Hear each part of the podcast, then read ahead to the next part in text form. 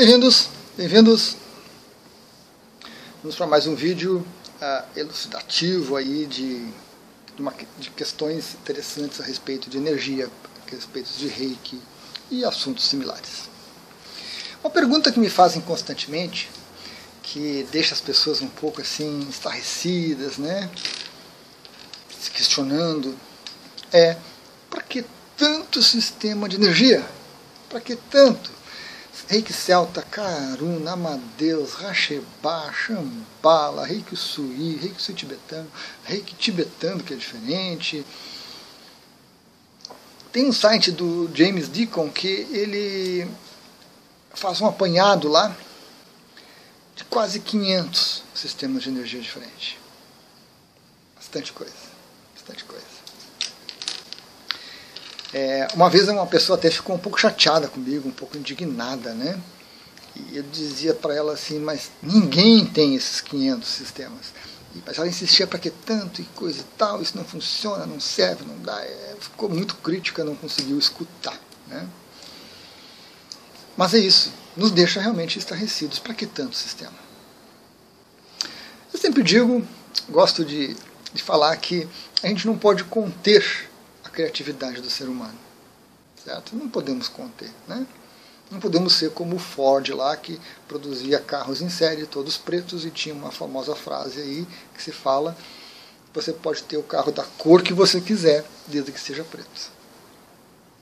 Então, dentro do sistema de energia, como uma expressão humana, como uma expressão da criatividade do ser humano, de preferências e gostos pessoais, de ideias diferentes, vivências diferentes, tudo isso que nos torna humanos, né, nos torna tão diferentes uns dos outros e ao mesmo tempo tão iguais, né? Essa profusão de sistema de energia foi, foi crescendo. Ao longo da, da, da história, né, a gente fala sistema de energia, é um termo que eu costumo usar, mas ao longo da história a gente tem assim milhares milhares de movimentos onde as pessoas organizavam as coisas, organizavam técnicas, métodos, práticas, utensílios e criavam ali um, um, um pequeno sistema, uma pequena metodologia de contato com o divino, de técnica de cura, técnica para despertar, técnica para autoconhecimento, centenas de coisas. Então isso é uma tendência muito, muito natural do ser humano. Nós tivemos ali pela década de 70, 80, 90, com a Takata, trazendo o Reiki Sui lá do Japão para o Ocidente, é, um, realmente um, um, certo boom. Né? Houve um, uma explosão de criação de sistemas, uma explosão de criatividade, é, como se, se a, a partir dali a humanidade tivesse alguma coisa até reprimida em termos de energia, em termos de crença, em termos de potencialidade. Então foi muito bom. O Reiki Sui é, deu assim uma base para muitas pessoas, até porque muitas pessoas que criaram sistemas diferentes eram reikianas, já conheciam, já trabalhavam com o Reiki Sui e se sentiram equilibradas, harmonizadas, se sentindo com, é, dispostas e com um potencial para ir além. O Riksui é fantástico, ele atende a maioria das nossas necessidades, ele trabalha aspecto físico e energético, trabalha emocional, mental e espiritual. Fechadinho, redondinho, tranquilo, é o que eu gosto mais, é o que eu trabalho mais, é o que eu utilizo mais, é o que eu recomendo também por isso. Mas, ao mesmo tempo, outros sistemas é, vão acrescentando coisas interessantes, vão acrescentando. Não caia, não caia na ilusão da, da, daquelas pessoas que vendem os cursos, que oferecem os cursos como mais alta vibração, mais próxima do divino, melhores, é, avanços e coisas e tal. Uma série de, de palavras sinônimas aí para referenciar os sistemas, para tentar diferenciá-los dessa massa toda, para tentar é, dar mais importância que provavelmente o sistema tem. Mas nós temos diversos sistemas que abrangem certos, certas partes do aspecto da, dessa energia que dentro do SUI podem ficar um pouco diluídos, podem ficar um pouco escondidos. Então, nós temos sistemas aí que trabalham com coisas específicas. Por exemplo, o reiki celta, que trabalha aí com a parte da cultura celta, que trabalha com a parte da energia de árvores. E isso tudo atrai um grupo de pessoas diferente. E acho que essa é a grande, a grande vantagem. Essa, essa disponibilidade dos sistemas de energia, ela permite que eles fiquem acessíveis ao maior número de pessoas o Reiki está disponível para todos, acessível a todas as pessoas, independente de idade, de religião, não tem restrição nenhuma. Mas, se você tem uma afinidade com, com árvores, por exemplo, com a cultura celta, e você tem um, um reiki celta que lida com isso, você naturalmente vai buscar. Talvez você se sinta um pouco ainda temeroso, um pouco tímido em relação ao Sui, mas o reiki celta lhe, lhe fala mais ao coração, se fala, ele fala mais à sua mente à sua energia. Então essa profusão de sistemas, ela existe porque os seres humanos são criativos, os seres humanos têm necessidades diferentes e gostos e preferências diferentes. Então os sistemas vão sendo criados para atender tudo isso. Nem todos prosperam. Desses 500, a maioria se perdeu, a maioria não existe mais.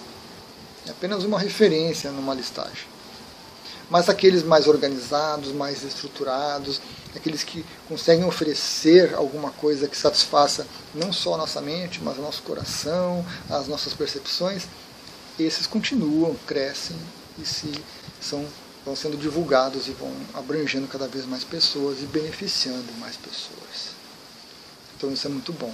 Isso é muito bom. É relativamente, é, eu digo que é fácil criar um sistema de energia é relativamente fácil.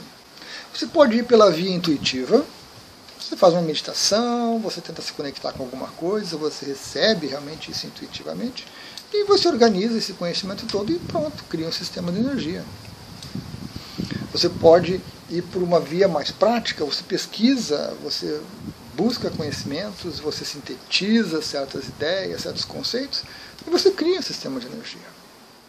Ou você pode unir os dois caminhos a intuição e, e o conhecimento, a pesquisa, a busca, e você consegue criar um sistema de energia bem consistente, útil e importante.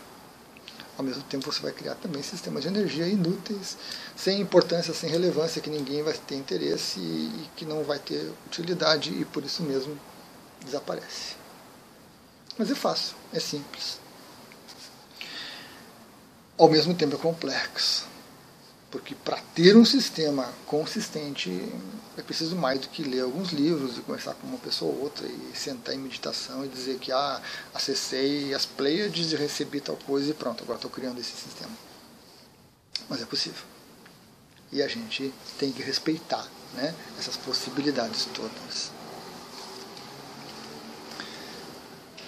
Então, pessoal, dentro disso tudo, né, nós vamos sempre ter novidades. Sempre tem novidades, sempre surge alguma coisa diferente. Algumas dessas coisas bem embasadas, bem organizadas, e algumas dessas coisas muito muito ingênuas, vamos dizer assim. A gente não pode subestimar também a ingenuidade, porque ela pode crescer, florescer né, e se firmar. Mas é preciso então pesquisar e buscar informações para que se tenha realmente uma ideia, para que se tenha uma utilização. Fazer um sistema por fazer é complicado. É complicado. Por um lado é bom, porque você recebe um, uma motivação, você recebe uma energia, você tem uma vivência que pode ser inspiradora, lhe traz autoconhecimento.